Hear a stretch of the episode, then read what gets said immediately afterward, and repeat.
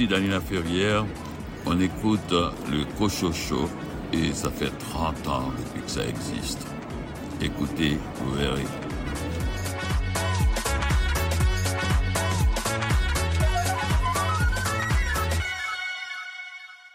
Ici René Cochot, toujours aussi heureux de partager le micro avec mes chroniqueurs et chroniqueuses pour parler littérature. Au sommet de l'émission cette semaine, une entrevue avec Maxime Raymond Bock à propos de son roman Morel paru chez Le Cheval Doux. Christian Baudry présente son roman Les Espérances inachevées, l'indomptable tome 1, publié aux éditions du Tulinois. Anne-Marie Labelle présente son livre Ma lumière est une ombre. Venise Landry, de quel roman vas-tu nous parler cette semaine? Je vous parle de la renaissance de l'interlope de François Bellemare aux éditions Sémaphore. Sylvain Descours de la librairie Appalache, tu nous présentes ton récent coup de cœur. Il s'agit de Nipinapunan d'Alexis Volant aux éditions Anenorak. Marie-Alice Desmarais, c'est une BD dont tu vas nous parler. Cette semaine, je vais vous parler de la BD Le Petit Astronaute par les éditions La Pastèque. Florence Aubé, tu nous parles de quel livre? Cette semaine, je vous parle du roman La Reine de Rien de Geneviève Peterson. Louis Gosselin, tu t'es intéressé à la biographie d'un grand athlète. Ça s'appelle Fédéraire, le maître du jeu. C'est par Christopher Cleary et c'est chez Flammarion, Québec. Richard Mignot, quel roman policier as-tu choisi?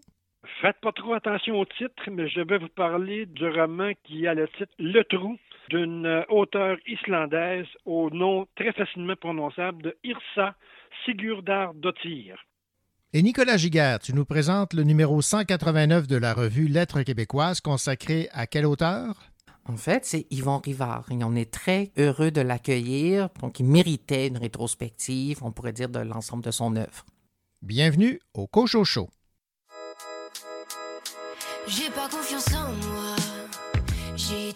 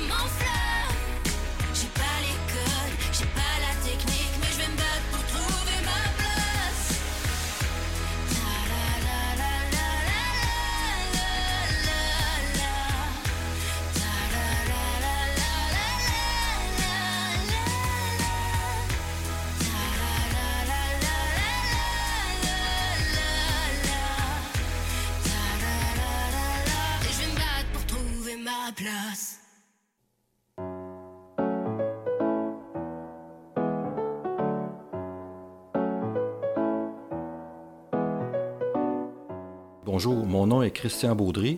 Je suis l'auteur du roman Les Espérances inachevées, le tome 1 L'indomptable, paru aux éditions du Tulinois. Alors, il s'agit d'un roman historique inspiré de l'histoire de mon arrière-grand-oncle, qui était dans la région de Montréal un homme d'affaires très estimé et qui a été assassiné dans des circonstances mystérieuses. J'étais tout jeune et dans des récits familiaux, on posait toujours des questions sur la mort de ce grand-oncle. Et à partir de ce fait divers, j'ai inventé une descendance à ce grand-oncle, en particulier sa fille Catherine, qui est une femme audacieuse, qui n'accepte pas les dictats de l'époque, qui brise le moule et qui décide de partir devenir infirmière. Elle va vivre un grand nombre de péripéties. Je vous résume en quelques mots l'intrigue. Devenue infirmière, Catherine s'enrôle dans l'armée, pensant s'envoler en Europe, et à sa grande déception, elle est assignée au camp de prisonniers qui se trouve dans le nord-est de l'Ontario. Appelée au chevet de deux hommes victimes d'un accident ferroviaire, elle va tomber amoureuse de l'un et être très attirée par le second. De là va s'entamer une relation triangulaire remplie d'aventures et de mésaventures. J'ai lu une chroniqueuse littéraire qui a qualifié mon roman de roman féministe écrit par un homme, alors j'ai pris ça comme un compliment. Je publierai cet automne le tome 2, L'exhumé. C'était Christian Baudry. Je suis l'auteur du roman Les espérances inachevées, le tome 1, L'indomptable, paru aux éditions du Tulinois.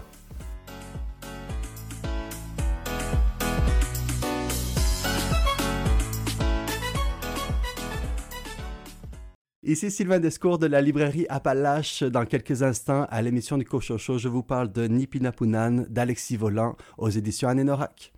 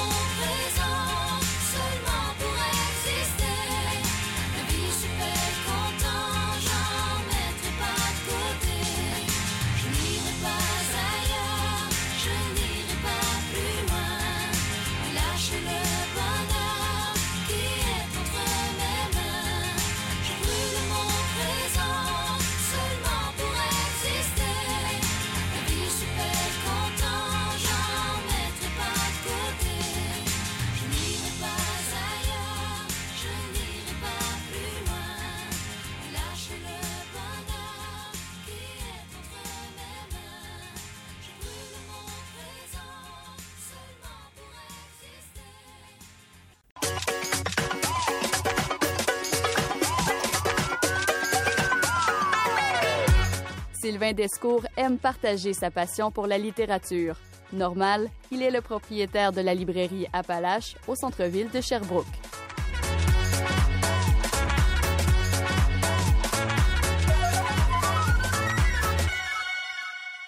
Bonjour Sylvain. Bonjour René. Sylvain, euh, à la librairie euh, Appalache, est-ce que les gens s'intéressent de plus en plus à la littérature autochtone? Parce que je sais que vous avez un, emplacement euh, dédié à cette littérature. Oui, c'est sûr qu'il y a un intérêt qui est grandissant, que ce soit au niveau de la littérature ou des, sujets de société, je trouve. c'est certain, puis ça se reflète effectivement à la librairie Appalache. L'opération En juin, Joli Autochtone existe depuis trois ans, si je ne me trompe pas. Mm-hmm. Puis c'est vraiment quelque chose qui est en plein essor. C'est sûr qu'il y a eu comme des grosses parutions comme Michel Jean, Coucoum, des choses très médiatisées. Mhm. Mais euh, que ce soit au niveau de la littérature, des romans, que ce soit au niveau de la poésie, que ce soit au niveau des essais aussi, il y a, euh, je pense, une envie de rattraper le temps perdu en quelque sorte, de mieux connaître les différentes cultures autochtones, puis de prendre conscience de ce qui s'est passé ici au Québec ou, ailleurs, mais mhm. principalement au Québec, disons. Donc, euh, ça fait partie de tout ça, là, finalement. La, littérature euh, est vraiment dans cette mouvance-là. Puis, on le voit, là, à la librairie, effectivement. Nous, on a une table où on met cette littérature de l'avant. Mhm. Puis il y a un intérêt certain, il y a des questions qui se posent, il y a beaucoup d'échanges qui se font autour de ça. Puis on a beaucoup de retours aussi des, lectrices, des lecteurs qui, par exemple, quand on lu un essai, puis nous en parlent, des fois de façon offusquée, des fois de façon comme euh, intriguée. Mais ouais, il y a beaucoup d'échanges autour de ça, c'est certain. Bon, il y a deux, deux maisons d'édition principalement qui euh, se consacrent à la littérature autochtone. Il y a Mémoire mhm. d'Encrier mhm. et il y a les éditions Anénorac basées à Québec. Et euh, le livre dont tu vas euh, nous parler, c'est de Alexis Volant. Oui. C'est chez euh, Anénorak et ça a pour titre Nipina Punan, en espérant que je le prononce correctement. je l'aurais dit aussi bien que toi. oui, donc effectivement, Nipina Punan d'Alexis Volant, publié chez euh, qui est aussi une librairie et une maison d'édition donc autochtone. Euh, c'est un premier recueil pour Alexis Volant, qui est un jeune auteur de 22 ans.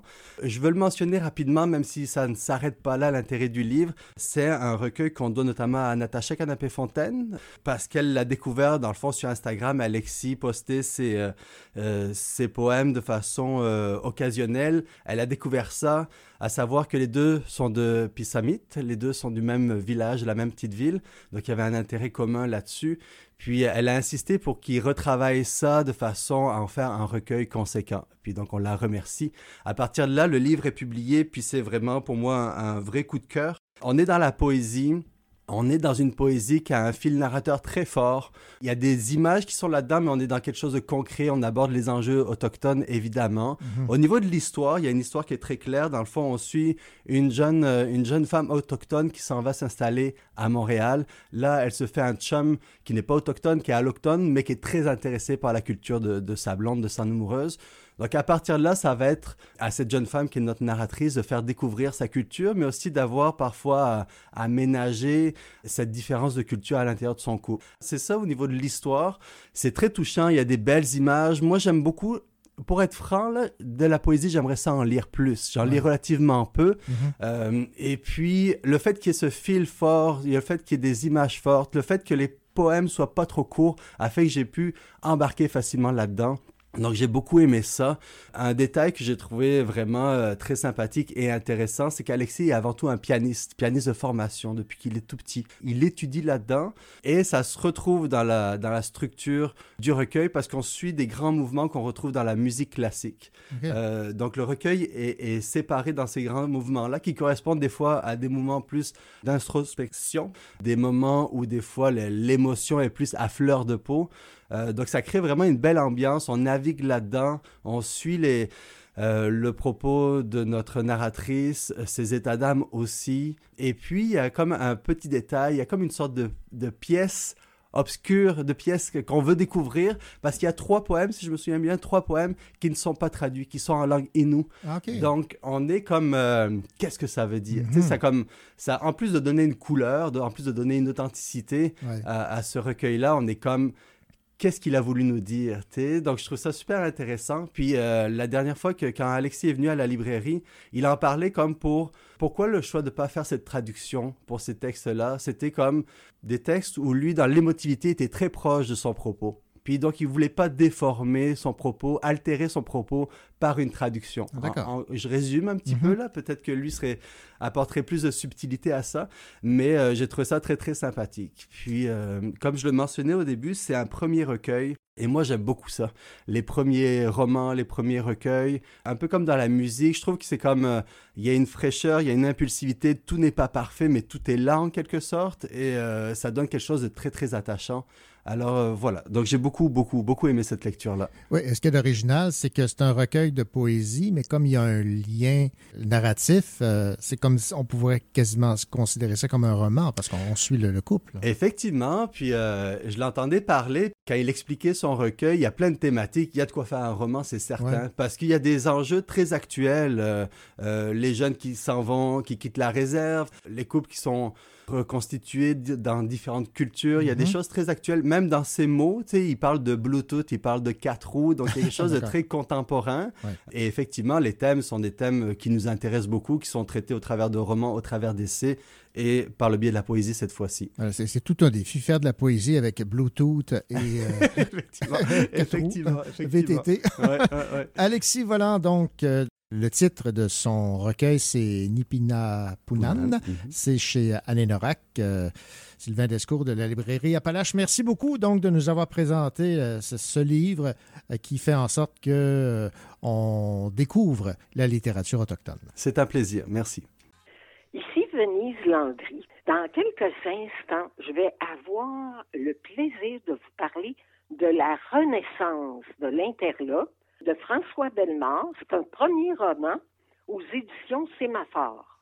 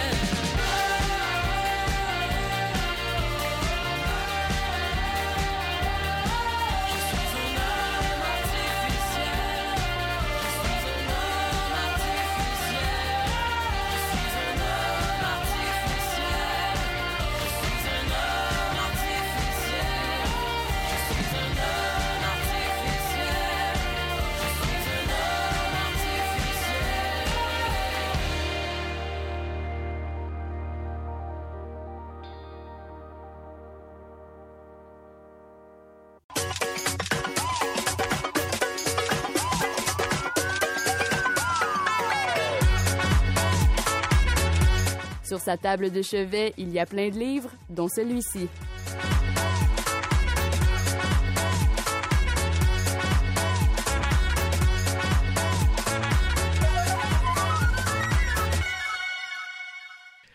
Érigé au cœur de l'ancien quartier du Red Light, l'Interlope traîne depuis plus de 100 ans une réputation d'édifice à double fond. Sous le couvert d'activités culturelles édifiantes, sa façade patrimoniale a longtemps abrité les amours illicites dont la teneur suivait les interdits qu'imposait chaque époque. C'est ainsi que on résume un roman paru aux éditions Sémaphore qui a pour titre La Renaissance de l'Interlope de François Bellemare. Et Venise a eu euh, plaisir à lire cet ouvrage. Bonjour Venise. Bonjour René. Euh, Venise, donc euh, un livre qui aborde les interdits, les interdits qu'on se permet. Oui, exactement. Tu disais, oui, je me suis offert ce plaisir-là. Oui, mais ça m'a demandé du courage. D'accord. c'est drôle à dire, hein? mais euh, parce qu'au départ, euh, j'étais un peu récalcitrante au début de ma lecture. Je me suis donné comme permission de le quitter n'importe quand. Et ce n'est pas arrivé. Je l'ai continué jusqu'au bout. J'en suis fière et en plus, je le regrette pas une seconde. C'est qu'au départ, là, je me disais, ça m'apparaissait un peu intellectuel parce que moi, je suis quelqu'un de très pratico-pratique. Je me suis assez rapidement aperçu qu'on était pour parler d'un édifice. Mhm. Le personnage, c'était un édifice. C'est sûr que derrière cet édifice-là, il y a une famille. Et de génération en génération, c'est ça qui est amusant, qui sort de l'ordinaire c'est le lien, c'est le fil conducteur, c'est la famille.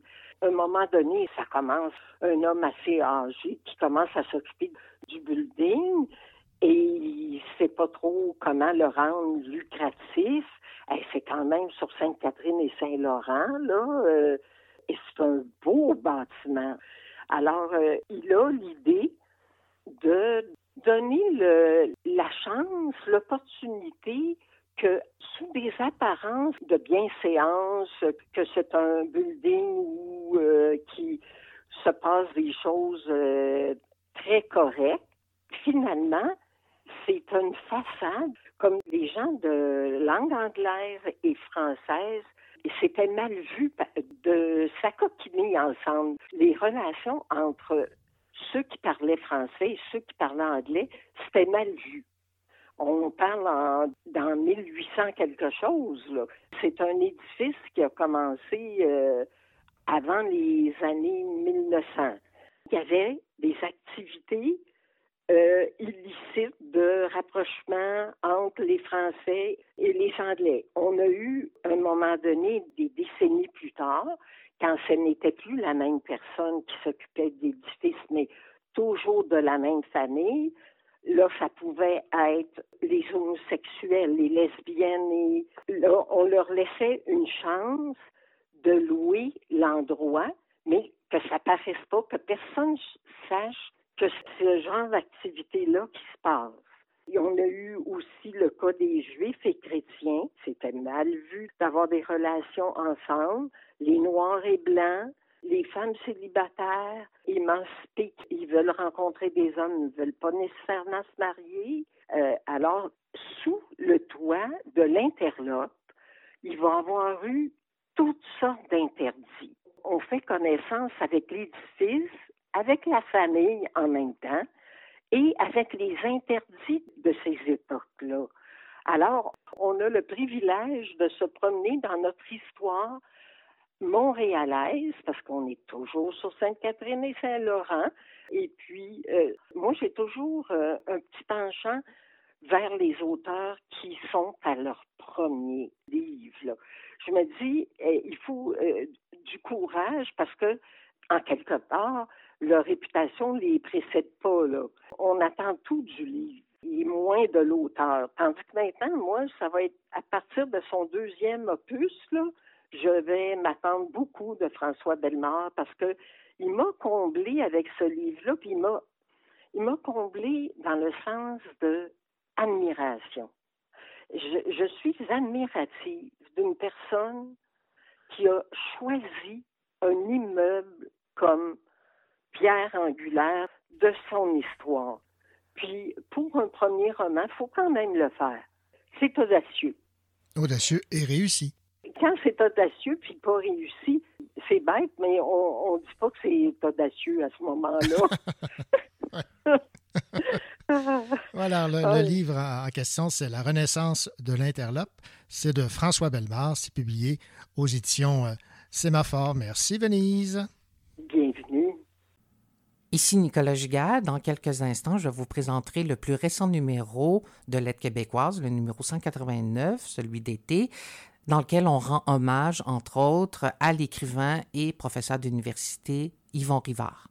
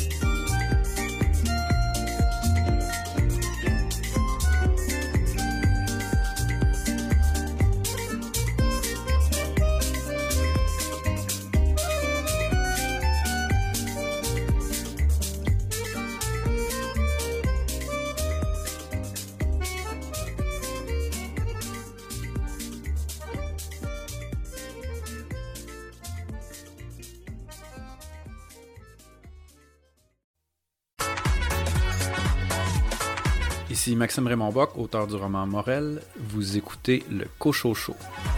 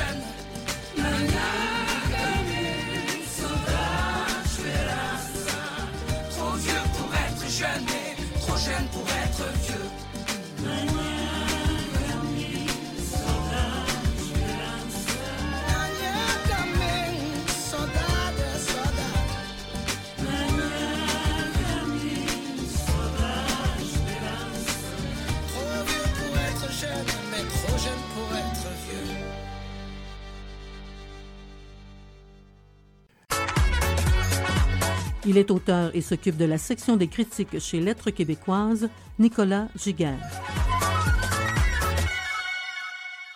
Bonjour Nicolas. Bonjour René. Nicolas, le numéro 189 de Lettres québécoises est maintenant euh, disponible et euh, on rend dans cette euh, édition estivale hommage à ce, ce professeur et auteur qu'est euh, Yvon Rivard et je tiens à souligner que j'aime particulièrement la page couverture. Et là, tu vas nous parler de, l'artiste derrière cette euh, illustration et évidemment du contenu donc de Lettres québécoises numéro 189 sur Yvon Rivard. Absolument. Alors, l'artiste derrière justement la page couverture et tous les éléments visuels du dossier, c'est Benoît Erwan Bouchereau, qui a un studio à Montréal, le studio BRW. C'est lui d'ailleurs qui avait réalisé la page couverture, donc en fait la C1 et la C4 de notre numéro 183 sur les essais au Québec. Je me rappelle, oui. Donc, un shooting, entre autres, qui avait eu lieu au Lester's à Montréal. Ça avait Ouais. été vraiment mémorable et on a voulu récidiver l'expérience. On a particulièrement aimé travailler avec Benoît, qui est très facile. Et là, donc, en fait, ce qu'il a fait, c'est qu'il a pris certaines photos d'Yvon Rivard, mais aussi certaines photos de ce shooting, justement, sur euh, l'essai au Québec pour le numéro 183. Des photos aussi d'auteurs, d'autrices qui ont collaboré au dossier et il les a traitées. Il a ajouté de la couleur, il a dédoublé parfois les images, créé des effets de superposition. C'est extrêmement Ah, intéressant. c'est- c'est c'est surtout super beau. Alors, parlons donc de cet hommage à, à cet homme de lettres euh, qui euh, a inspiré euh, bien des, auteurs en devenir de par sa façon d'enseigner, entre autres. Absolument. Donc, ce qui est remarquable dans ce dossier sur Yvon Rivard, d'abord, c'est qu'il y avait très. Il y a eu très, très peu de dossiers sur Yvon Mhm. Rivard, en fait. Il y a eu la défunte revue Contre-jour qui lui avait consacré un dossier et c'est tout. Donc là, on s'est dit à l'aide québécoise, c'est le moment de faire un peu œuvre de réparation, Ben d'arriver avec un dossier étoffé sur, oui, un écrivain extrêmement important, a un pédagogue, hein, donc un professeur qui a su transmettre sa passion pour l'écriture, la littérature. Et on le voit à travers le dossier, dans des textes qui sont des hommages vibrants, justement, au pédagogue, à l'écrivain, qui a été, que continue d'être, bien entendu, Yvon Rivard. Donc, je pense à des textes, disons, d'I- d'Étienne Beaulieu, de Catherine Lemens, de Frédéric Beaulieu, de Félix Tremblay, de Nicolas Lévesque. Donc, plusieurs qui ont été de ces anciens étudiants, anciennes étudiantes. Voilà. Je pense à Catherine Lemens, entre Mhm. autres ou des collègues aussi comme Pierre Neveu. On était très, très, très contents aussi que Pierre écrive un très euh, bel article pour euh, ce dossier, ou même des amis d'enfance. hein. Denis Arcan signe en fait le dernier texte de ce dossier, le cinéaste, et on apprend entre autres que Yvon Rivard donc, euh, est un grand joueur de hockey.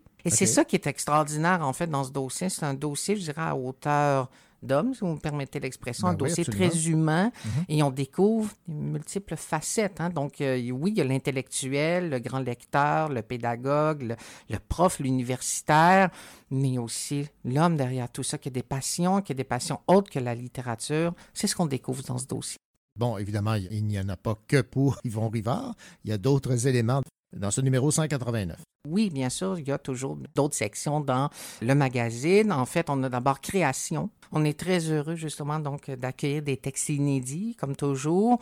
Cette fois-ci, du côté de la poésie, on a Roxane Lajoie qui publie aux éditions David et qui a été croquée sur le vif. hein. Donc, son portrait, comme toujours, est signé Alain Lefort, qui est notre collaborateur de longue date euh, à LQ.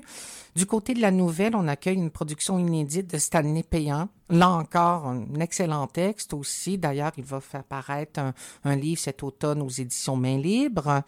Du côté du labo, donc les textes plus expérimentaux, là, on, est, on accueille, on pourrait dire, j'ai envie de dire presque une vedette estrienne, c'est Patrick Nicole, Oui. qui se lâche l'eau, ça permettez-moi l'expression, qui a un texte vraiment où justement notre graphiste Alexandre Vanance donc a créé littéralement des post-it. hein. donc c'est un texte, disons, avec une dimension un peu métadiscursive, hein, c'est-à-dire il y a comme des réflexions hein, du narrateur. Donc c'est vraiment très intéressant, oui, c'est à lire.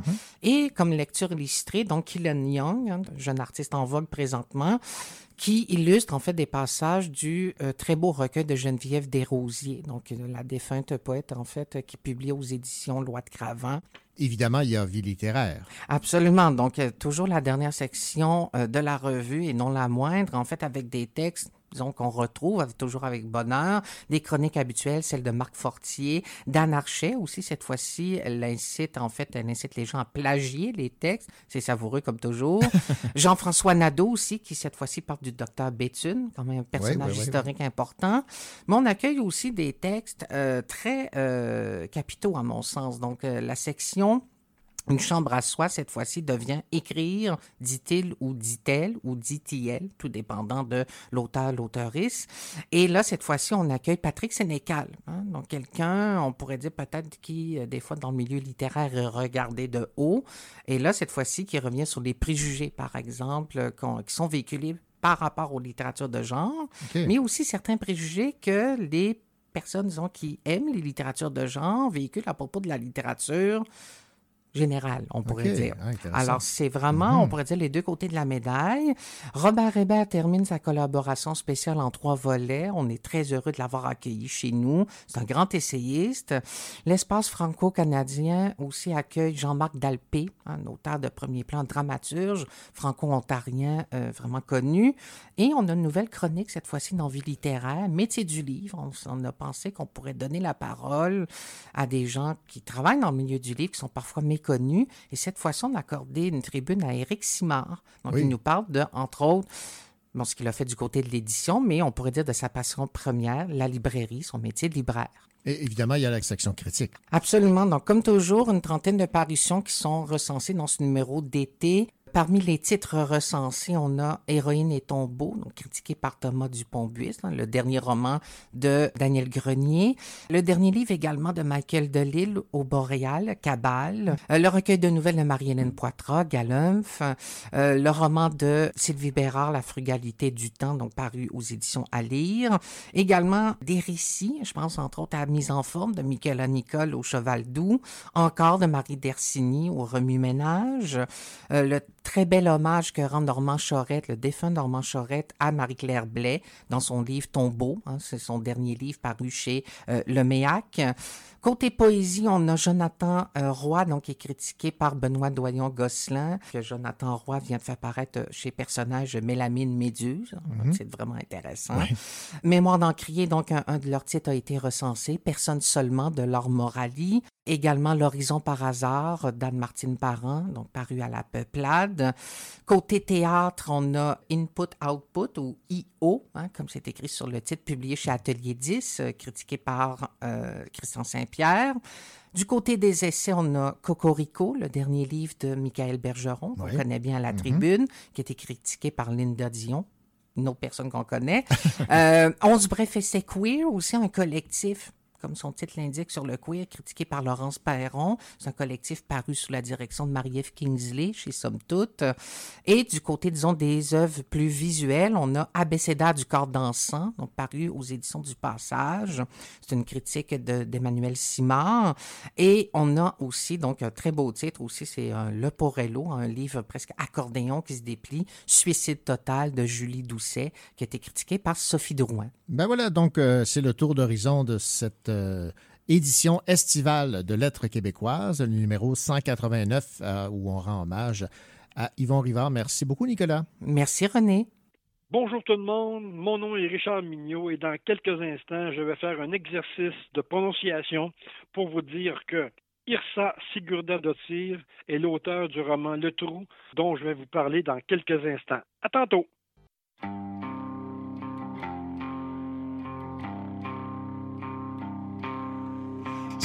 Tapissé de bleu mon ciel plafonné, érigé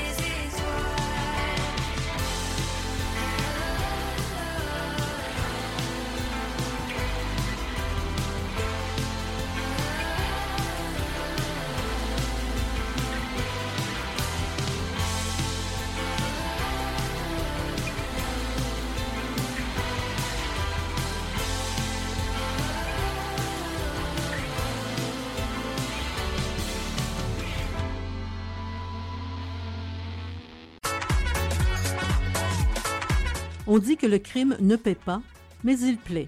À Richard Mignot. Bien le bonjour, Richard Mignot.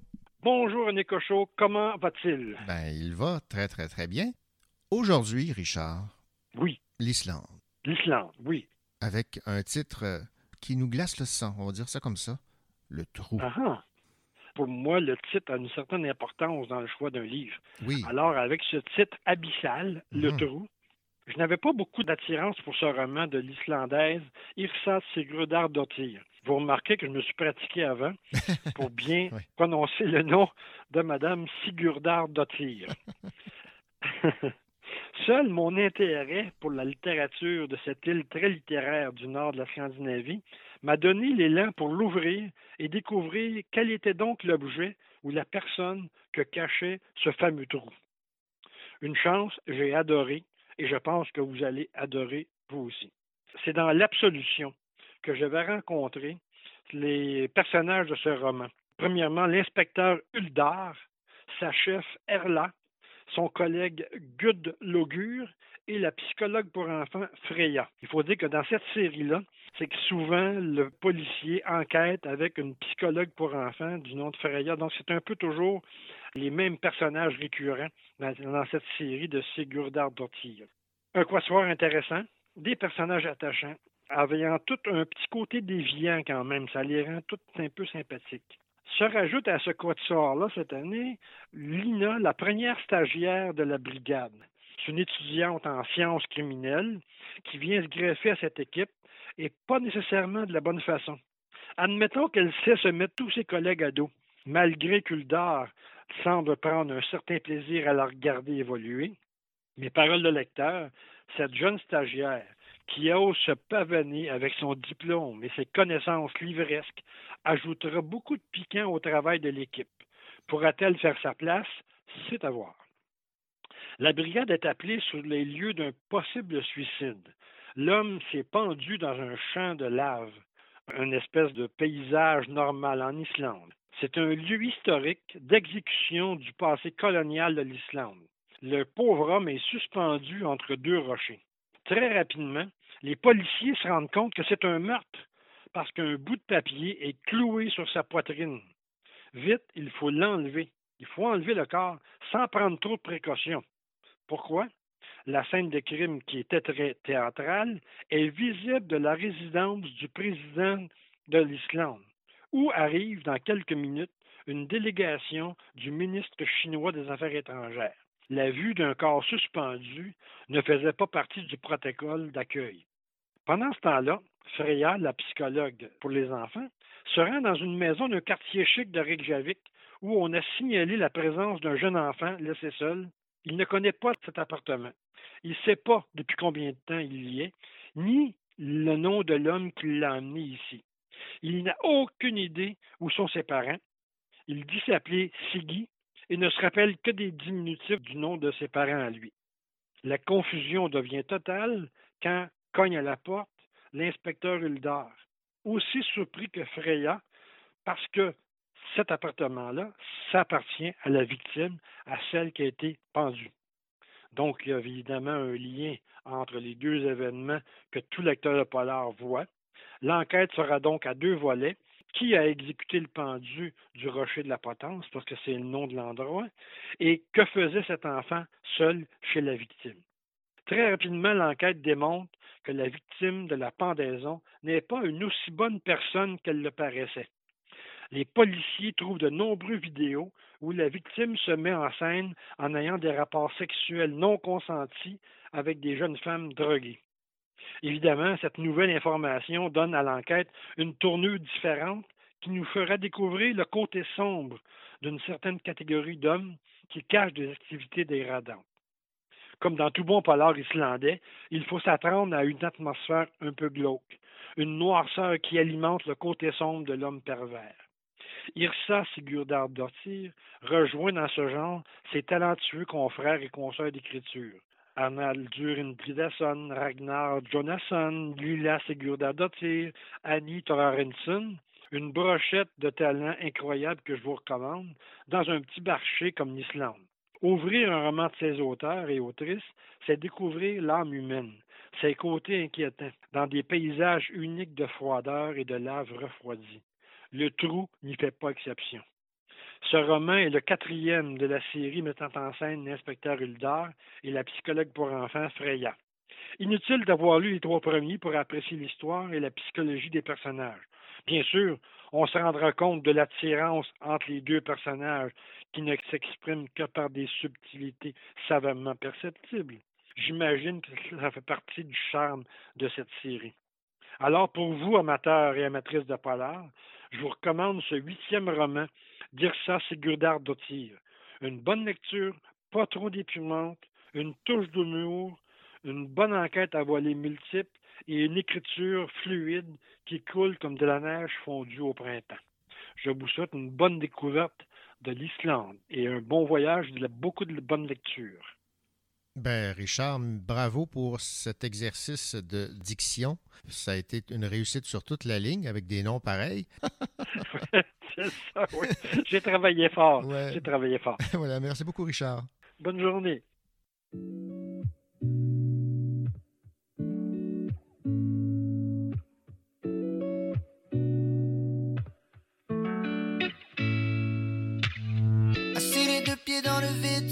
Du pont. Le cœur qui bat son rom, pom pom pom pom. Scroll Instagram sur mon fond. La vérité se cache derrière les filtres et les émoticônes. Fake it till you make it. Maintenant, pour une photo, fais la file. Quand je commence à me décourager, je lève les yeux vers le ciel, c'est amazing. Je me vois passer dans le ciel comme Superman. La drogue est bonne, la vision speak in Spain. Young dumb, and broken Peter Pan. Danser tout le monde comme le Hickey Breaky Dance. J'ai tout lâché pour le game. Le porte-monnaie est vidé, mais la tête est pleine de bonnes idées. Si je me pitch en bas du pont, je veux pas faire le boutier. I just wanna fly away. Laissez-moi donc enfin m'envoler. J'avoue, j'ai déjà abandonné. Prêt à décoller. I just wanna fly away. J'ai même pas vu la neige tomber. Pogné dans ma tête qui spin comme à la ronde. Trop de monde qui ont rien à dire de bon. Fermez-vous donc la paix. T'as beau faire 200 000 par année. Fumer des steaks everyday pour oublier. Quand ton seul sonne, tu réponds jamais. On était tes day one, mais on t'a perdu dans le ciel. La terre arrêtera pas de tourner pour nous, malgré les saisons. Plus tu montes, oh oh oh, plus la chute est longue.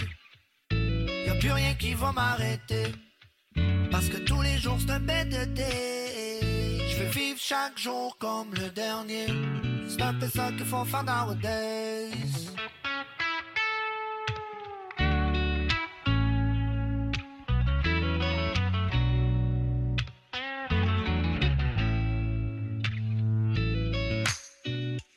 I just wanna fly away.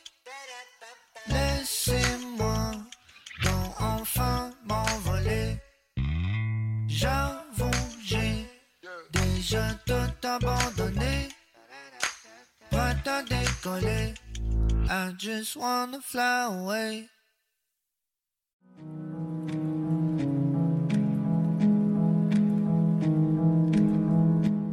Bonjour, je m'appelle Anne-Marie Labelle.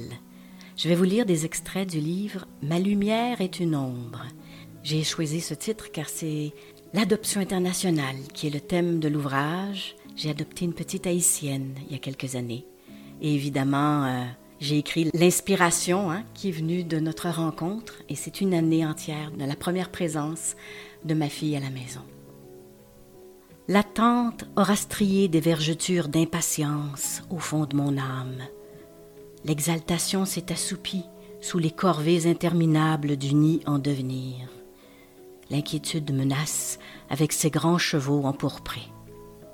J'imagine tes silences, petite, en pleurs d'engoulevent, toutes deux prisonnières du temps. Ma peine aussi résonne. J'aurais voulu être belle avec un ventre rond des seins inondés de ta bouche, les pieds enflés de ton poids capricieux, la robe étirée, les yeux remplis d'images en écho, où montent jaloux les ballons rouges. Tes gestes lents, brusques, dans la nage synchronisée de nos vies. Mon cri plus fort que le tien. Devant le désert du chemin et l'oasis des possibles, je suis venu à toi, inconnu, retenant mon souffle comme si ma parole risquait de te réveiller. Aucun homme n'ayant retenu mes pas, j'essaie pour la première fois l'amour, l'aventure des rats de marée, malgré l'âge de mes mains. Mon doute espère encore, au détour d'un regard, au penchant de ton cœur. Je suis celle qui danse pour toi. Fièrement, je te nomme dans le soleil levant, mon unique, par toi je deviendrai. C'était Anne-Marie Labelle et j'ai lu des extraits de Ma lumière est une ombre.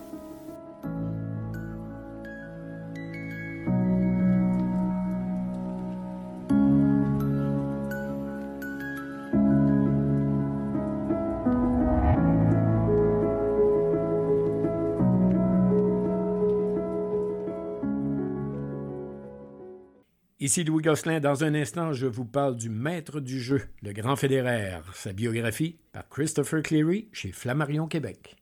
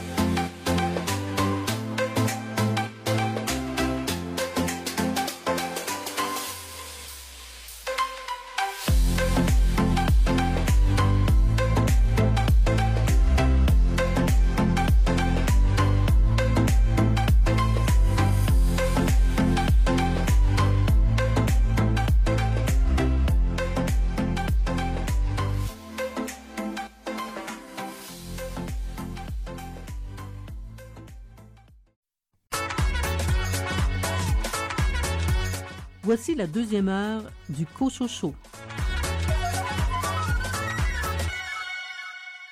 Ici René Cochot. Au sommaire de cette deuxième partie d'émission, une entrevue avec Maxime Raymond Bock à propos de son roman Morel, paru chez Le Cheval Doux. Marie-Alice Desmarais, tu nous parles d'une BD cette semaine. Cette semaine, je vais vous parler de la BD Le Petit Astronaute par les éditions La Pastèque. Florence Aubé, de quel roman vas-tu nous parler? Cette semaine, je vous parle du roman La Reine de rien de Geneviève Peterson. Et Louis Gosselin, tu t'es intéressé à la biographie d'un grand athlète. Ça s'appelle Fédéraire, le maître du jeu. C'est par Christopher Cleary et c'est chez Flammarion, Québec. Bonne deuxième heure.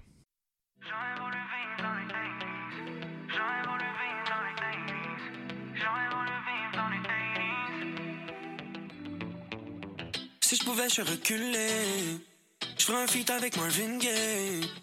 Tout en portant un kiwi. Dans une BMW. Je back dans les Hills pour une Walkman. Pour me balader avec mon Walkman. I wish que j'ai vécu dans les 80s. Ah. Je suis né dans les 90s. Rien ne va plus. na, na. Bring me back to the real life, yeah. Pas de COVID ni de bla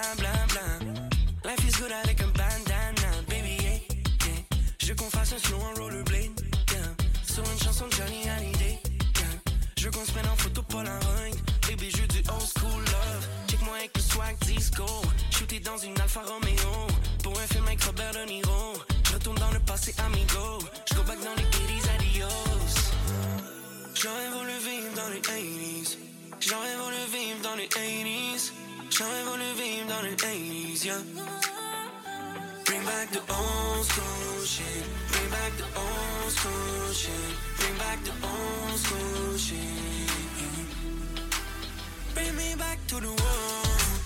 Bring me back to the world. Bring me. Bring me back to the 80s, baby,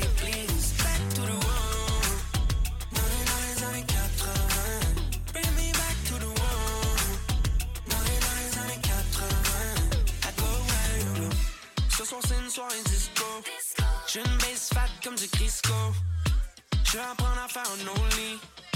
Avec le swag de David Bowie. Changes de bif tu veux me tester. Fais ton Rex sur ma Nintendo NES. Mais tu comprends pas what happened to us. Ouais, on a tous déjà fait partie du Breakfast Club. Yeah. Mais ça, je verrais bien en 82. I ride around a Ford Fiesta. Yeah. I don't wanna go back to the future. Les voitures, ils volent même pas. Dans le futur, tour de complexe. On peut plus rien dire, on peut plus rien faire, man. À quoi servent les connexions si je pogne dans le bled? Décembre 80, tout était une merveille. Dans les années 80, tout était si bien. Air Max dans les pieds, cancan à la main. Suivez mes nouvelles, check sur le Minitel. J'suis parti dans le passé parce que la vie était plus belle. J'aurais voulu vivre dans les 80s. J'aurais voulu vivre dans les 80s. J'aurais voulu vivre dans les 80s, yeah. Bring me back to the world. Bring me back to the world.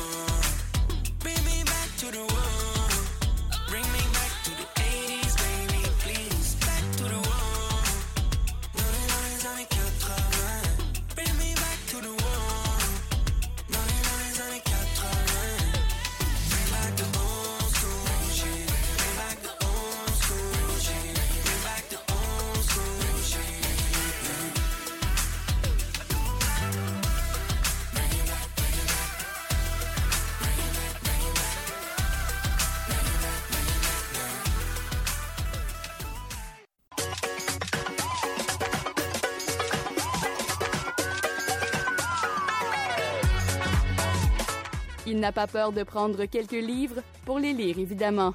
Louis Gosselin.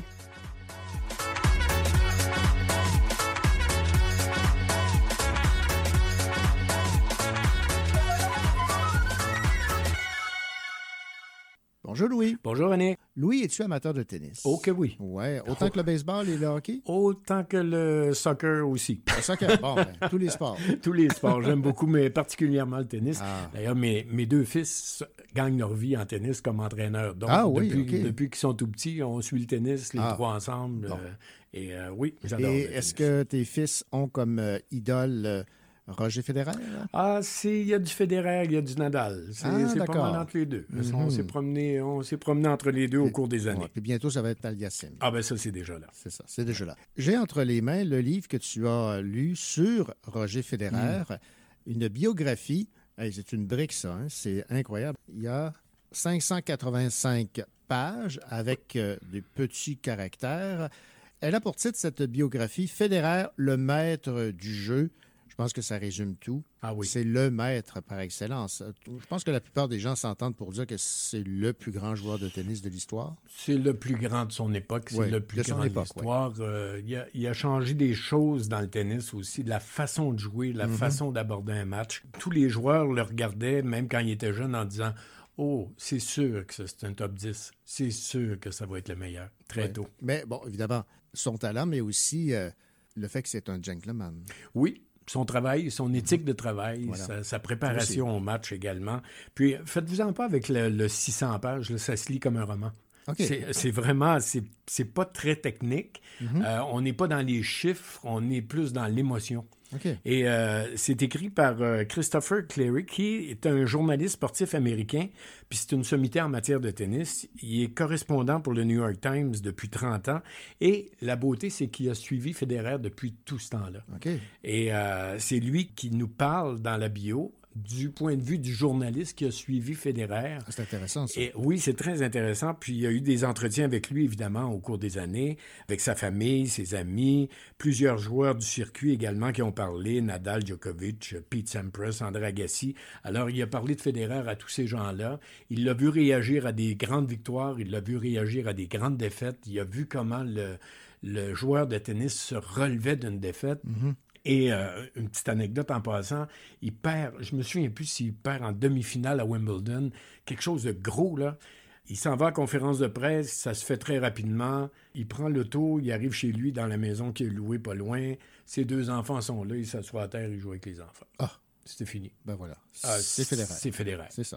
Moi, cette anecdote-là, ça, ça racontait tout. Ouais. Regarde, le, le match est terminé, on passe à autre chose. Ben Il n'y a pas juste le, ten- le tennis dans la vie. Exactement. C'est, c'est, euh, euh, alors, à partir de sa petite ville en Suisse, où à 16 ans, il a quitté la maison pour vivre son rêve, L'auteur nous rappelle les grands moments de la carrière. Puis, euh, comment pense Federer? C'est tout le temps dans, dans l'arrière de ce qu'on lit, c'est comment pense Federer, comment il va aborder ce match-là, comment il va aborder le prochain adversaire, comment il va remonter quand il perd dans un set, parce qu'on on le voit tellement Ouais. comme il était euh, en apparence froid, Mhm. mais euh, le cerveau y allait beaucoup, puis il contrôlait ses émotions. Et au début, Federer, c'était ça son problème. Quand il avait 16, 17, 18 ans, il était comme tous les joueurs de tennis de l'époque, il cassait ses raquettes. euh, Ah oui, OK. Ah oui, oui, il était comme ça. Puis la plupart des observateurs disaient, quand il aura résolu ce problème-là, ce sera un grand joueur. Puis avec les années, il a compris qu'on va gérer les émotions, c'est un point après l'autre. C'est pas fini tant que c'est pas fini. En tout cas, il y a des très, très bons euh, clichés, mais en même temps, il y a une façon d'aborder euh, le match de tennis qui est agréable à lire. Il a appris à se discipliner. Agassi était une de ses vedettes euh, dès le début. Federer a dit, lui, à ce moment, il a joué contre lui au tout début. Agassi a dit, le tennis ne sera plus jamais le même avec ce gars-là qui vient de me battre. OK. Ça, c'est quelque chose. Ben oui, c'est immense. C'est immense, c'est immense. Et euh, vous savez quoi, dans les dernières pages, Federer parle des prochains joueurs à venir. Oui. Zverev, Tsitsipas et, dans un paragraphe, Félix Auger-Aliassime. Voilà. Qui est rendu cinquième ou sixième, là. Oui, il se tient dans le top 10, Ouais. ça va très bien, euh, ça va très très bien, mais c'est pas rien quand Federer déjà Ben oui. regarde ce jeune-là québécois et Mhm. dit c'est un des prochains. Ben. C'est merveilleux. Donc, c'est quelqu'un de très cérébral, si je comprends. Oui, Son très approche du cérébral. jeu, là. Oui, contrairement à Nadal, contrairement Mhm. qui, qui est plus euh, Ouais, latin. ouais. Agassi, Agassi, euh, euh, McEnroe, le McEnroe. Ah oui, oui, c'est ça. Non, Federer et Pete Sampras. Un gentleman, c'est le Jean Béliveau du tennis, si on Ah, veut. ben, belle comparaison. Hein? C'est vrai. On parle d'argent aussi dans le livre parce qu'il en a fait beaucoup. hein, des des- revenus de 130 millions pour Federer pour jouer au tennis, puis 870 millions en commandite. On n'est pas loin du milliard. Ben oui, Hein, je comprends. Mais il en parle tout naturellement. Comme tous les grands, on dirait, bon, l'argent, on a fait notre argent, maintenant, ayons du plaisir. OK. C'est un, peu- c'est un peu ça. C'était- Il y avait des beaux projets, mais c'était jamais une question de combien ça coûte, etc. On- bon, on- quand on a de l'argent, c'est facile, vous allez me dire. Là. Mais euh, il abordait plus l'expérience du tennis. Est-ce qu'on va vivre une belle expérience? Est-ce que est-ce qu'il y a des gens autour à qui on peut faire du bien? Euh, il, parle, il parle de ses premiers tournois. Il y a un tournoi en Suisse qui a continué à aller quand même. Il est allé quand il était jeune. Il a continué à y aller même quand il était une vedette, juste pour y participer. Ah, c'est un très, très beau livre. Il parle de sa famille, de ses enfants. Comme je l'ai dit, il se relevait de ses grandes défaites avec ses enfants. Sa femme jouait au tennis également au début. On apprend ça. Et euh, elle est devenue un peu son, sa gérante au fil des ans, euh, sa, sa femme de communication et tout ça. Si vous voulez connaître mieux Federer, Mhm. c'est une très, très bonne biographie. Bon, outre le fait là qu'il était euh, nerveux, colérique à son adolescence et que par la, par la suite, il a su contrôler ses, ses émotions, est-ce qu'on lui trouve des défauts dans ce livre ou il n'y en a pas? Non? Est-ce qu'il y a des défauts dans ce livre? J'en ai pas vu beaucoup. Non. J'en ai pas vu beaucoup. D'accord. Alors, vraiment, autant dans sa vie personnelle Mhm. que sa, sa façon de penser, son, sa générosité, son cœur, euh, son respect des autres aussi, son respect de l'adversaire lors d'un Oui, match. oui, oui, oui. J'ai pas vu beaucoup de défauts. Bon, ben, il Faudrait est- que je le relise, mais Ouais. c'est long, 600 Bon, ben, pages d'infos. Oui, il est parfait, ce Federer. Là, Oui. Le titre de cette bio, c'est Federer, le maître du jeu, signé euh, Christopher Clary chez Flammarion, Québec, une brique euh, d'à peu près euh, 500 pages, mais qui se lit comme un roman. Voilà. Merci, Louis. Merci, René. Bonjour, je suis Florence Aubé. Dans quelques instants, je vous parle du roman La Reine de Rien de Geneviève Peterson.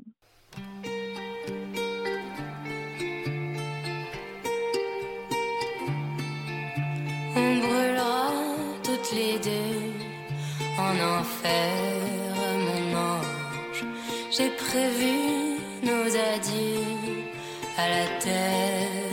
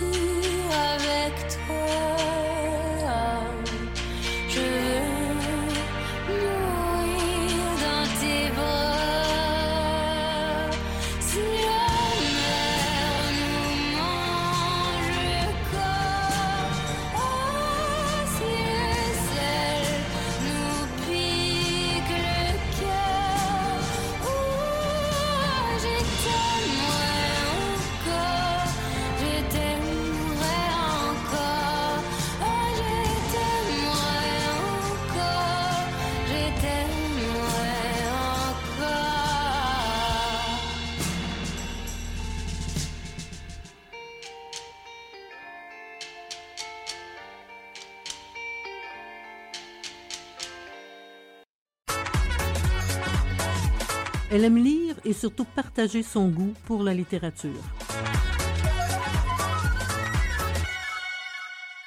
Il y a la reine du carnaval, la reine d'Angleterre, la reine des neiges, mais j'ignorais qu'il y avait aussi la reine de rien.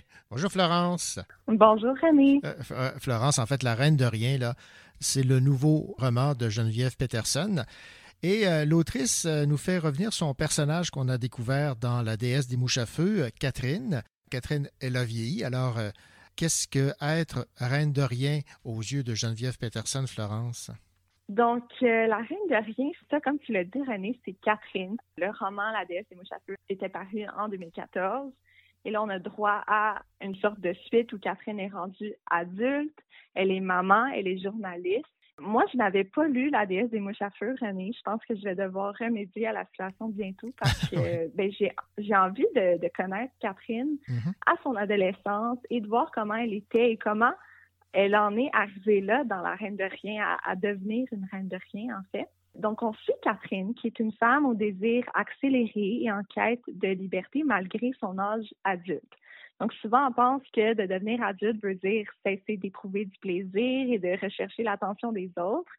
Mais Catherine ne se limite pas de cette façon-là. Elle va avoir un grand désir de sauver son apparence tout au long du livre. Elle est en couple qui est à la veille d'éclater. Elle a deux enfants, elle est journaliste, comme je l'ai dit, et elle n'est pas heureuse. D'où le titre Reine de rien. C'est comme si elle ne se sentait pas à la hauteur dans chacune des sphères de sa vie, comme si elle était bonne à rien, en fait. Donc, en, étant une maman, elle a l'impression de perdre le contrôle de son corps. En étant la femme de quelqu'un, elle a l'impression de se limiter en, en tant qu'humaine à une personne. En étant journaliste, elle a l'impression de ne pas pouvoir être elle-même dans son écriture. Donc, c'est un peu un amalgame de beaucoup de choses difficiles à gérer en même temps pour Catherine. Puis, ce que j'ai beaucoup aimé, puis ce qui m'a perturbée à la fois aussi, c'est que la reine de rien, c'est au jeu. Donc, on se retrouve directement dans la tête de Catherine. Puis, je dois dire, René, qu'à certains moments dans ma lecture, je me suis arrêtée pour digérer certains passages. Il y a quelques passages violents du côté psychologique et physique chez les personnages. Il y a des passages aussi qui, qui surprennent par leur réalisme. Je pense entre autres à tous les paradoxes que la protagoniste ressent à travers le roman. Euh, mais bon, je pense que le fait de ressentir toute la haine, la tristesse et l'intensité de Catherine prouve à quel point c'est bien écrit. J'ai découvert la plume intelligente de Geneviève Peterson à travers sa Reine de rien, puis j'en suis très heureuse. C'est une grande découverte de mon côté. Même si on n'a pas lu La déesse des mouches à feu ou on n'a pas vu le, film qui a été réalisé par euh, Anaïs Barbeau-Lavalette, on peut commencer par euh, Reine de rien, ça ne dérange pas nécessairement. Catherine, je la connaissais pas, j'ai appris à la connaître dans La Reine de rien. J'ai trouvé ça des fois difficile, comme je l'ai dit, des passages, mais je, je, veux retourner lire La déesse des mouches à feu. Là, donc, inversement, ça se fait aussi bien que dans le bon ordre. D'accord. Ben, merci beaucoup, Florence, pour cette critique. Merci à toi, René. Ici Marie-Alice Desmarais et cette semaine, je vais vous parler de la BD Le Petit Astronaute par les éditions La Pastèque.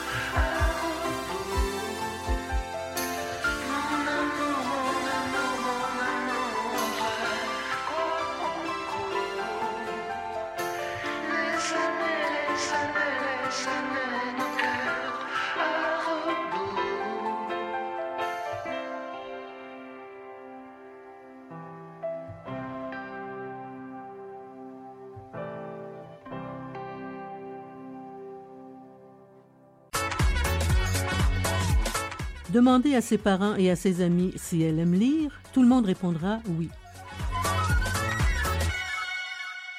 Bonjour Marie-Alice. Allô? Marie-Alice, euh, le livre que tu as entre les mains, j'ai eu l'occasion de le lire. En fait, c'est une bande dessinée et ça fait partie des, plus belles bandes dessinées qu'il m'ait été donné de lire. Les illustrations sont merveilleuses, mais le propos également. C'est Le Petit Astronaute, c'est de Jean-Paul Hyde et c'est publié aux éditions euh, La Pastèque. C'est l'histoire suivante. Tous les gens, Juliette fait son pèlerinage en vélo dans le quartier de son enfance, mais cette année, devant l'ancien appartement familial, une affiche à vendre, visite libre. En ouvrant les portes de son décor de jeunesse, les souvenirs remontent, les amis, les petits bonheurs, mais surtout l'arrivée bouleversante de son frère Tom, dit le petit astronaute. Alors, dans un premier temps, ce serait peut-être bien de nous dire pourquoi Tom est le petit astronaute et euh, il a une particularité, ce Tom, il est atteint d'une maladie. Exactement. En fait, le titre, c'est un peu une image qu'on a utilisée pour verbaliser, imaginer la maladie dont Tom est atteint. Tom est atteint de la paralysie cérébrale, ce qui fait que Tom est, vraiment pris dans son corps, pris dans sa tête, comme un astronaute qui a un casque, Mhm. qui a un habit pour le protéger. Et c'est pour ça que ta sœur, elle le voit comme un petit astronaute. Pendant toute la BD, on peut comprendre que c'est comme si elle parlait qu'il venait d'une autre planète. euh. Il vient pas d'ici, il est différent. fait qu'à travers ça, comme, elle parle de sa différence, mais tu sais, toujours avec euh, de la beauté, puis c'est ça, c'est sa, sa vision de petite fille aussi qu'on voit. Oui, exactement. Donc, avec euh, beaucoup d'amour euh, pour son frère malgré sa, sa différence. Et euh, on, on peut dire là, que ça se veut une ode à la vie, une émouvante célébration de la différence à travers l'arrivée sur Terre d'un enfant lourdement handicapé. Tom ne marche pas, ne parle pas, mais son sourire muet témoigne de son bonheur de vivre et redonnera un sens à la vie de toute la famille. Il y a plein, euh, évidemment, d'émotions qui sont véhiculées et par le texte, par la thématique, mais surtout par les euh, illustrations que tu as beaucoup aimées aussi. Exactement. Même si Tom ne parle pas, je trouve que on s'attache vraiment à lui, puis on n'a pas envie de s'en défaire, puis tous les personnages, on se rejoint un peu, comme la petite fille, elle se sent plus délaissée, mais pas tant que ça, elle, a de l'amour pour son frère, Euh, ses parents, des fois, ils, ils chicanent, mais tu sais, c'est- ça, la vie de famille. En même temps, aucune famille est, euh, parfaite, on va dire, chaque famille est différente, puis je trouve que c'est ça aussi qui rend la beauté de ce livre-là, l'honnêteté à travers euh, l'histoire, le, le point de vue de chaque personnage. Je trouve que c'est vraiment un- une BD qui vaut la peine d'être le livre parfait. Tu me disais, Marie-Alice, que si ça t'a autant touché, le, le petit astronaute, c'est entre autres parce que tu étais dans, la, dans une garderie où il y avait une petite fille qui avait la même maladie. Effectivement, moi je suis allée à la garderie avec euh, un enfant qui avait la même euh, maladie. Puis je trouve que dans ce livre-là, c'est beau parce que justement, on suit l'enfant évoluer. Puis un des moments qui m'a le plus touchée, c'est euh, le moment où, où, euh, c'est la fin de la garderie et euh, l'enseignante de garderie a pris tous les enfants puis les a emmenés visiter euh, l'école où l'enfant avec la ma- maladie va aller parce que c'est une école spécialisée pour ces enfants-là. Puis euh, j'ai vraiment été touchée parce que les enfants, ils voyaient, ils voient pas la différence avant que les parents leur apprennent, on va dire, la Mhm. société apprenne la- les différences aux enfants. Ils étaient tout heureux, puis c'était vraiment beau de voir que, tu accompagnaient leur ami à travers cette étape-là, même s'ils ils comprenaient pas trop. Ce que j'ai aimé aussi, c'est qu'on on a le point de vue de la grande sœur, puis souvent on a le point de vue des parents, mais on oublie souvent, les enfants qui vivent autour. Et ce qui est bon de mentionner, c'est que c'est une bande dessinée très personnelle parce que l'auteur, le, le BDiste, a un enfant aujourd'hui âgé euh, dans la vingtaine qui est né avec euh, la paralysie cérébrale. Donc, c'est un peu une autofiction Mhm. euh, aussi, mais tellement belle, avec tellement de, de beaux messages d'empathie, d'amour, d'amitié. Bref, je partage tout ce que tu as dit sur cette magnifique bande dessinée qui a pour titre donc Le Petit Astronaute et c'est publié aux éditions de la Pastèque. C'est de Jean-Paul Hyde. Merci Marie-Alice. Merci.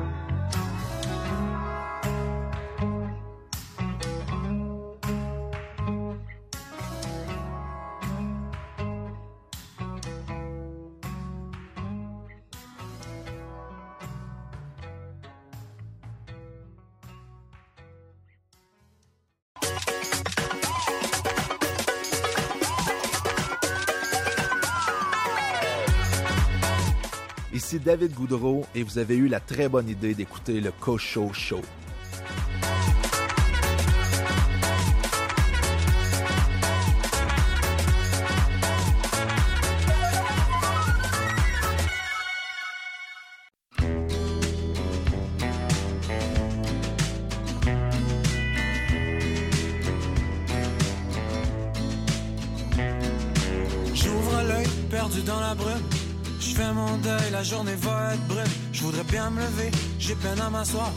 La tête qui tourne et puis un blanc de mémoire. Au moins je suis dans mon lit, je sais pas encore comment je me suis rendu ici. J'aimerais bien le savoir. J'ai quelques flashs la veille. On a eu du fun pareil, j'avais plein de projets, fou comme un balai. Je me suis fait des amis que je reverrai jamais. Je me suis même mis de chum avec l'habitué du bar. On a eu plein du fun, on a bu du fort. Mais j'ai hâte que ce soit fini, que les tête soient partis. Je me dis que je boirai plus de ma vie, ni de Budweiser, ni de Daiquiri.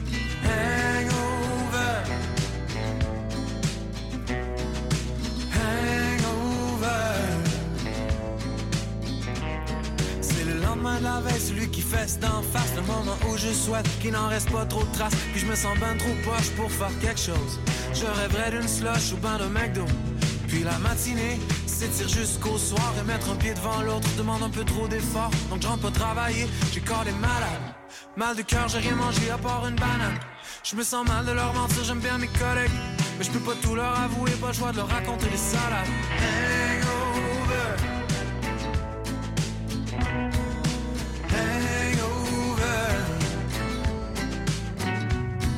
Hier c'était parfait, vraiment vraiment parfait. Y en a pas de problème après deux trois pichets. Ça reste très gravé dans ma tête à jamais. Mm. Hier c'était parfait, vraiment vraiment parfait. Y en a pas de problème après deux trois pichets. Ça reste très gravé dans ma tête à jamais. Si seulement, si seulement je m'en souvenais.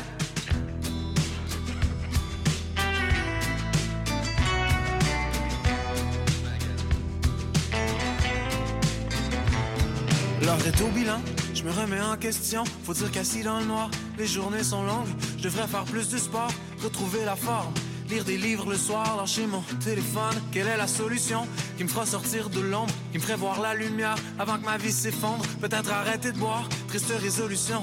Ça fait des belles histoires, mais j'ai toujours l'air con. Pendant que je regarde dans le miroir de ma vie et que je somnole entre les pertes de cartes, le vent souffle sur le temps gris.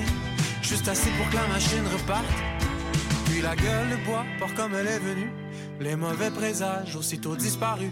Prise de conscience qui dure que quelques heures. Juste le temps que ça prend pour se remettre dans.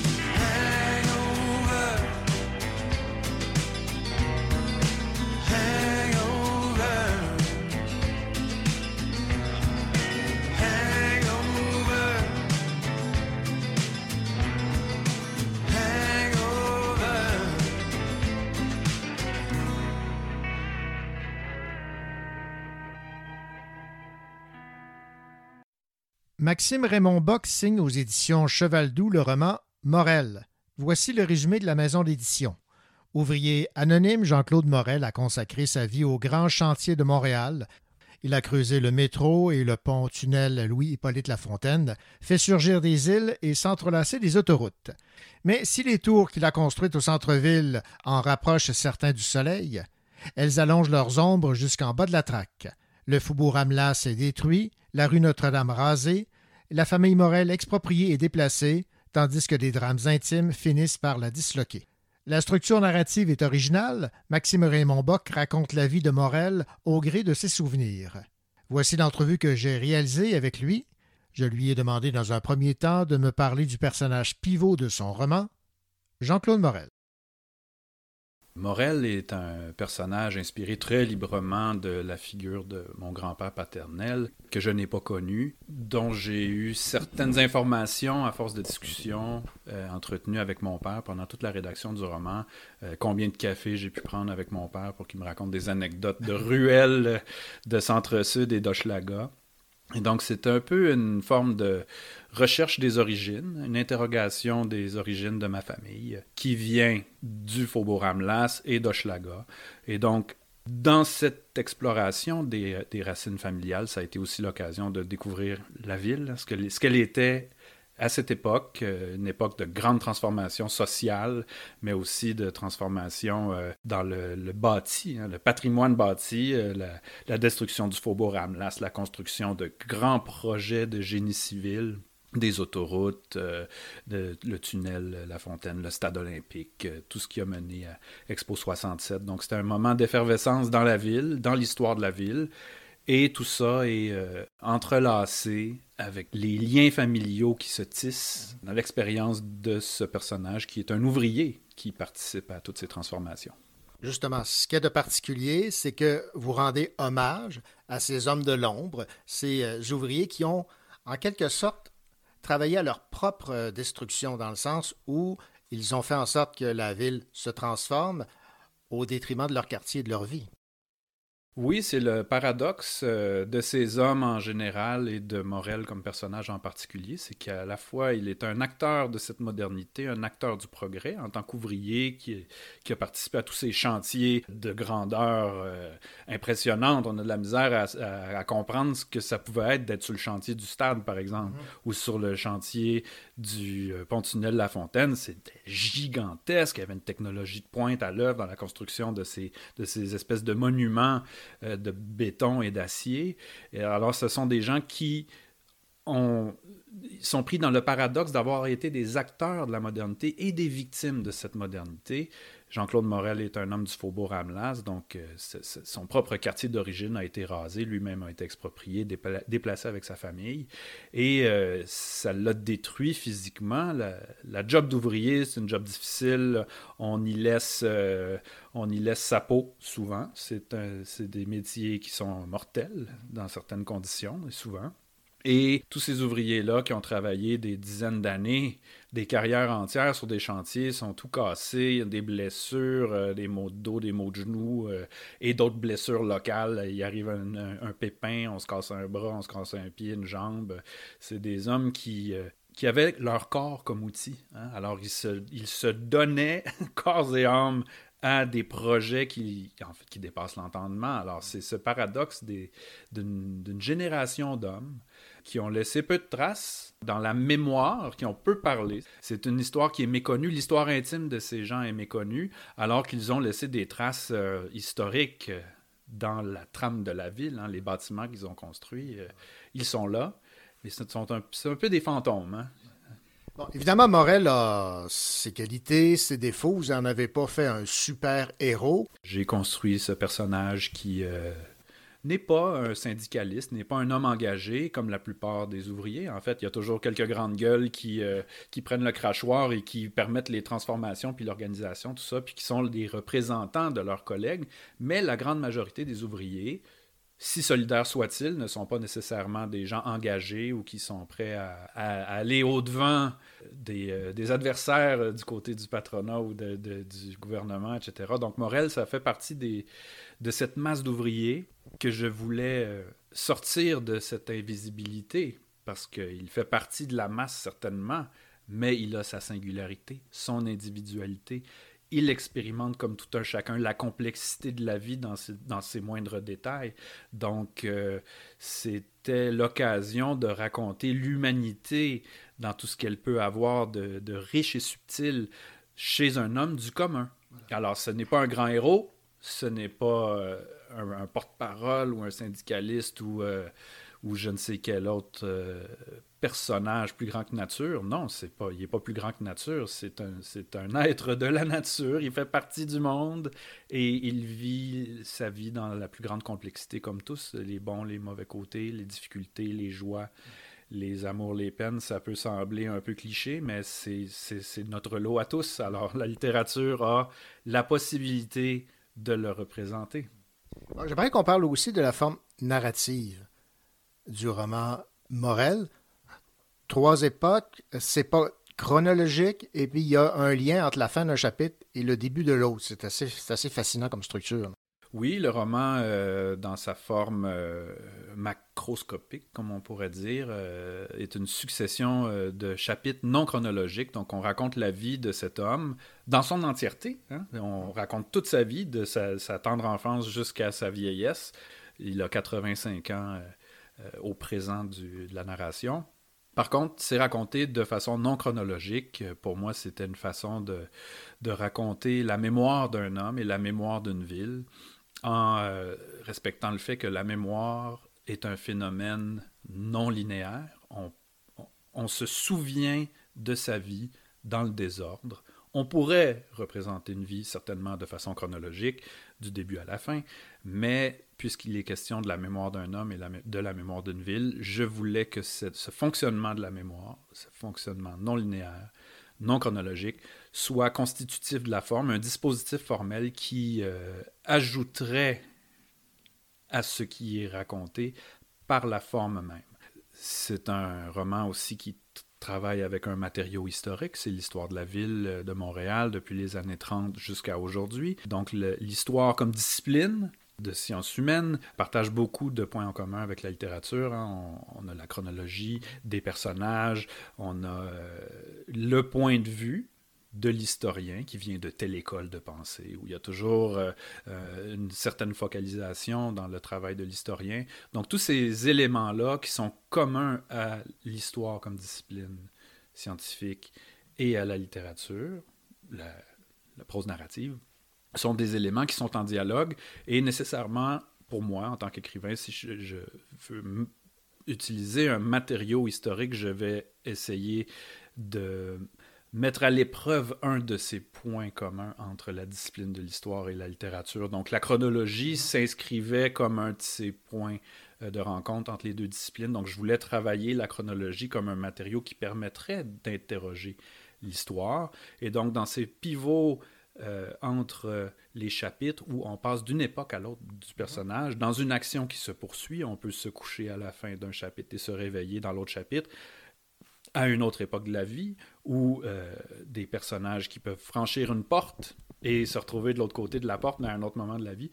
Ça permet de faire des tranches euh, longitudinales dans l'histoire et de voir les différentes strates de la mémoire dans certains lieux ou chez certaines personnes. Hein. ça, ça, permet aussi de montrer à quel point on peut avoir des vies routinières, on déménage quelques fois dans une vie, quatre, cinq fois, on se retrouve à, différents endroits, mais pendant 10, 15, 20 ans, on vit au même endroit et on a les mêmes routines, on va au même commerce, on fait les mêmes choses.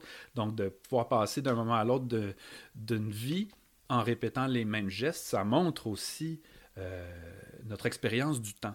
Alors, c'est de, de, prendre tous ces éléments-là qui peuvent paraître un peu abstraits, un peu conceptuels, mais de les intégrer de façon de la façon la plus organique possible, je dirais, dans l'expérience de la vie d'un personnage. Je savais, en faisant une forme euh, non chronologique, que j'allais probablement perdre un certain nombre de lecteurs dès les premiers chapitres, parce que quand on, on, passe au deuxième chapitre, on n'est plus au même endroit, le personnage est soudain vieux, qu'est-ce qui se passe, on parle de personnages qui n'ont pas encore été présentés, comme s'ils y étaient déjà, parce qu'évidemment, ils sont dans la vie du personnage, alors pas besoin d'un grand préambule. Lui-même ne se fait pas de préambule pour se, pour se présenter euh, les membres de sa famille qu'il connaît bien. Donc, je savais que j'allais perdre certains lecteurs, mais que j'allais aussi en, en, intriguer, en intéresser d'autres. Alors, euh, c'est le propre de, de l'art. J'ai une œuvre qui se présente à moi, un travail, un travail formel, et je vais aller au bout de ces idées-là. Euh, c'est juste d'aller au bout de mes idées, et puis on verra ce qui advient. Maxime Raymond Bock, est-ce que vous considérez que votre roman est historique? Certainement, dans la mesure où c'est un roman qui raconte le passé, en s'appuyant sur une, abondante documentation. Donc, il y a une représentation du passé qui est un enjeu fondamental du texte parce qu'il s'agit de raconter les transformations de la ville, donc comment la ville était avant qu'elle soit ce qu'elle est aujourd'hui ou comment elle s'est métamorphosée. Donc, évidemment, il y a un dialogue avec le passé et comme je le disais tantôt, les rapports entre l'histoire comme science humaine et la littérature sont nombreux et m'inspirent dans mon travail formel. Donc, nécessairement, je vois euh, ce livre comme un, livre qui fait une fiction de l'histoire. Est-ce que c'est un roman historique en tant que tel? Les définitions des genres sont toujours euh, fluctuantes. Euh, on en prend, on en laisse, ça se recoupe le roman couvre euh, des années 30 jusqu'à aujourd'hui, donc il y a un dialogue avec l'époque contemporaine. Ce n'est pas, c'est certainement pas un roman d'époque où toute l'action se déroulerait à une certaine date dans un certain contexte précis et qui, bon, demeure un peu statique, puis on remplit ce contenant avec des, des péripéties de personnages. C'est pas ça du tout.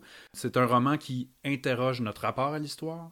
Le désordre chronologique, c'est déjà un enjeu de notre rapport à l'histoire, d'essayer de voir comment la ville évolue dans le temps, comment elle se transforme. C'est un roman qui pourrait porter plusieurs chapeaux. Ça pourrait être un roman historique à certains égards, un roman social sans aucun doute, un roman familial certainement. Euh, bon, euh, toutes ces dénominations ont une part de vérité. C'est certainement un roman qui interroge l'histoire. Est-ce que c'est un roman historique? Bon, les classifications euh, sont toujours en mouvement. Et est-ce qu'on peut dire également que Morel, c'est un ouvrage également politique? Oui, c'est certainement un livre euh, politique. Ce ne serait pas un livre engagé au sens où ce serait l'occasion de mettre de l'avant des opinions politiques et de les mettre dans la bouche de certains personnages qui tiendraient des discours politiques, des discours engagés. C'est certainement un roman politique au sens de du politique, de la grande intrication de toutes les sphères de la société qui s'interpénètrent et qui s'interinfluencent. C'est un roman politique au sens aussi où il donne la parole qui met en scène un certain type de personnage qui a été peut-être peu représenté, mais qui, euh, qu'on a peu senti des personnages euh, de taiseux, des hommes qui parlaient peu de leurs opinions ou de leurs, de leurs émotions surtout, qui ne se dévoilaient pas, qui ne se dévoilaient que par leurs gestes. Morel, c'est un archétype d'homme euh, silencieux qui s'exprime par ses gestes. Hein. Il va accrocher une corde à linge à son épouse. Pour son épouse, il va, il va construire une maison euh, dans l'arbre pour ses enfants, mais il va aussi agir euh, avec violence euh, parce qu'il n'est pas capable d'exprimer par la parole ce qu'il ressent. Il agit. C'est un homme qui a travaillé de son corps. Et donc, c'est certainement politique au sens où ça donne la parole à un type de personne qui ne, qui ne l'a pas eu ou qui n'a pas pris la parole en son temps. Euh, c'est certainement politique parce que c'est un roman de classe sociale. Donc ça raconte, ça décrit une classe sociale qui est euh, aujourd'hui interrogée un petit peu plus euh, avec plus d'intérêt par l'histoire parce que l'histoire sociale s'intéresse maintenant au mouvement ouvrier ou certains pans de la société qui n'ont pas fait partie de la grande histoire nationale comme l'histoire s'est constituée comme discipline au départ. Donc, euh, certainement un livre politique, euh, mais pas engagé au sens où on instrumentaliserait l'œuvre euh, dans le but de défendre une opinion, parce que dans le fond, ça ne fait que raconter une classe, ça ne fait que raconter la vie. Et en fait, c'est ce qui est assez étrange, c'est qu'il y a même eu des politiciens de différentes idéologies qui ont réagi au livre et qui ont trouvé des, choses intéressantes qui leur convenaient. Alors, de, tant à la CAC qu'à Québec solidaire. Parce que le livre a eu une résonance euh, médiatique, alors ça a attiré l'attention. Et puis, il y a des politiciens de différents, différents partis, de différents, différentes idéologies qui y ont trouvé quelque chose. Je laisse les politiciens en faire ce qu'ils veulent. Et évidemment, euh, on fait référence à Montréal dans le choix du nom du personnage. Morel, enlevez quelques lettres et vous retrouvez donc euh, Montréal. Maxime Raymond Box, ça a été un plaisir de discuter avec vous de votre roman Morel, paru chez euh, Le Cheval Doux, qui a droit à, de bonnes critiques. C'est toujours euh, rassurant pour un auteur. Ah, c'est formidable. Je me sens privilégié. Euh, mon travail est, lu, est reçu, est promu. Alors, je, je m'en réjouis. C'est exceptionnel. Je me sens privilégié. Merci beaucoup. Merci à vous.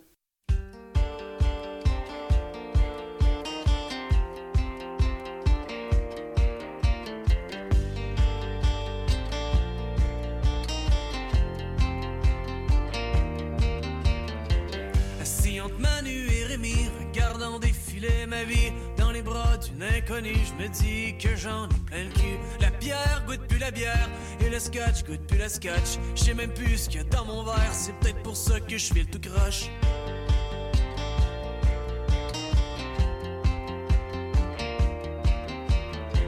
On dort le jour, on vit la nuit, tranquillement on se détruit. On me dit que c'était ça le bonheur, fumer puis boire jusqu'aux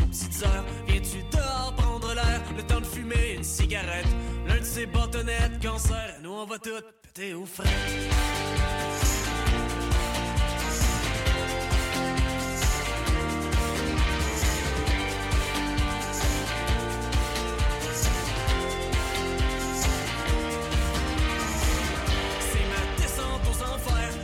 je t'ai dit de partir. Je voulais voir plus clair, mais au fond, je voulais m'enfuir. J'avais des mots à guérir, un petit cœur à réparer. Laisser ma tête s'émanciper dans l'ouragan de mes pensées. Dans ta tête,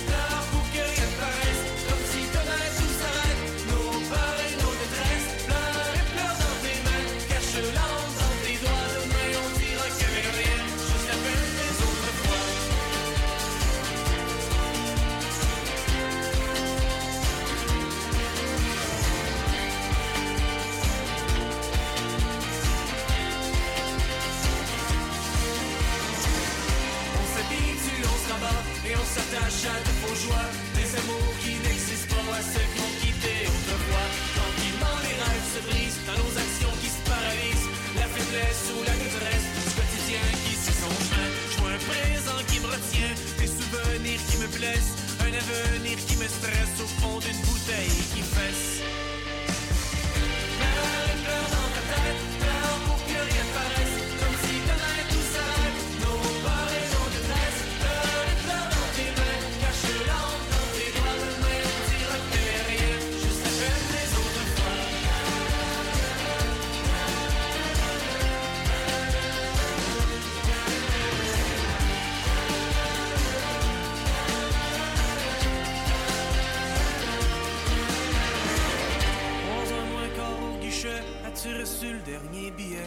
Bill m'a rattrapé quand le taxi s'est sauvé. C'est trop tard pour que je t'appelle, il reste plus rien dans la bouteille. J'ai bu le meilleur, j'ai gardé le pire.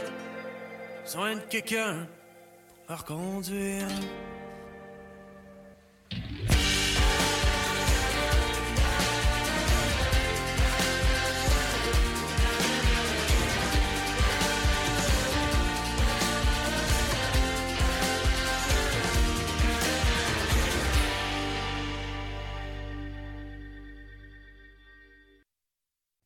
Votre émission littéraire tire à sa fin. Je vous rappelle évidemment que si vous avez raté une entrevue, une chronique ou si vous avez le goût de réécouter une entrevue ou euh, des chroniques, eh bien, euh, le Cocho Show est maintenant disponible sur euh, toutes les plateformes.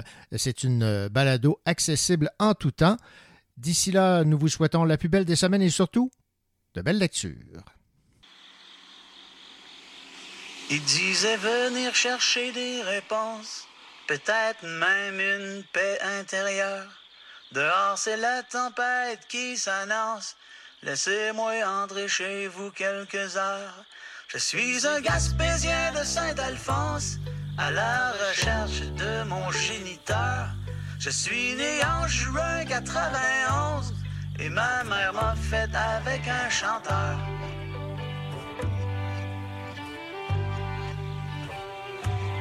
J'y resté figé quelques secondes, avec dans le fond des perles de sueur. Je l'ai fait entrer pour qu'il me raconte. Me suis souvenu la fille de Chandler était vraiment belle, une petite blonde et un sourire à faire perdre l'honneur. On s'est aimé jusqu'à dernière seconde. Le lendemain, le troc partait bonheur. Après ça, j'ai jamais eu de ces nouvelles.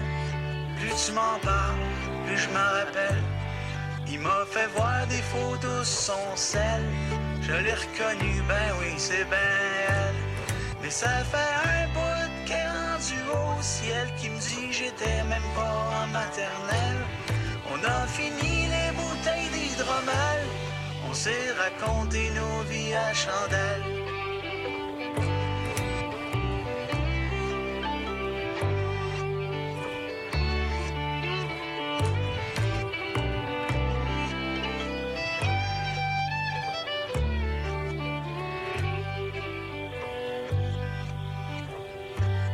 On a comparé nos mains, nos orteils. Y a pas de doute, on est pareil. On a comparé nos mains, nos orteils. Dans ruelle au lever du soleil.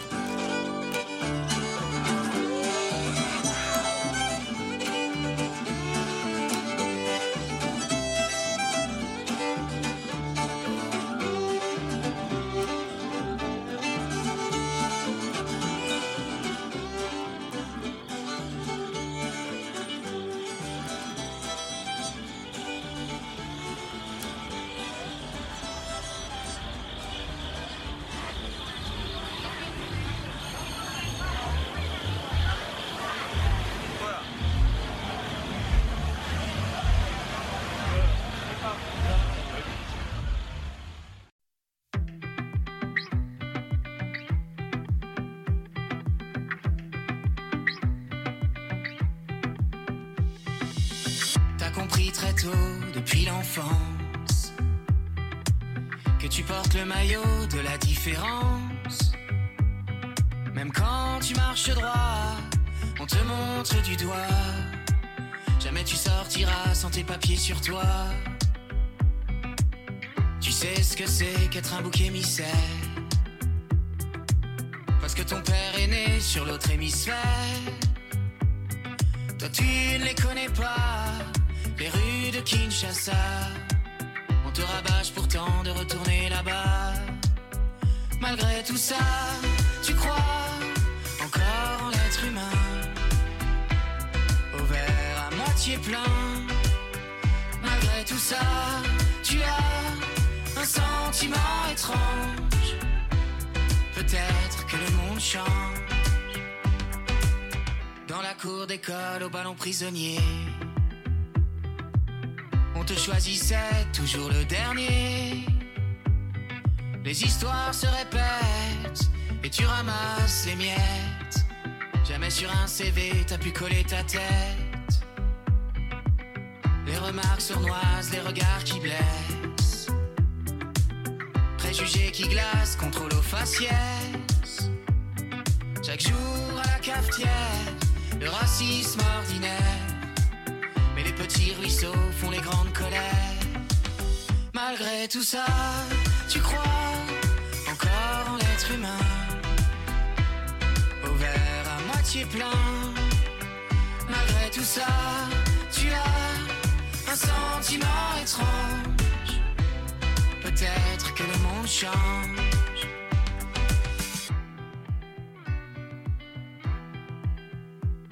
C'est vrai qu'on la trouvait plutôt jolie. Mais qu'est-ce qui a changé depuis Lily? Y a encore du boulot pour que ta couleur de peau se mélange à la mienne comme sur un piano. Mais putain, ce serait beau que ta couleur de peau se mélange à la mienne comme sur un piano. Mais putain, ce serait beau que ta couleur de peau se mélange à la mienne comme sur un piano. Mais putain, ce serait beau que ta couleur de peau se mélange à la mienne comme sur un piano.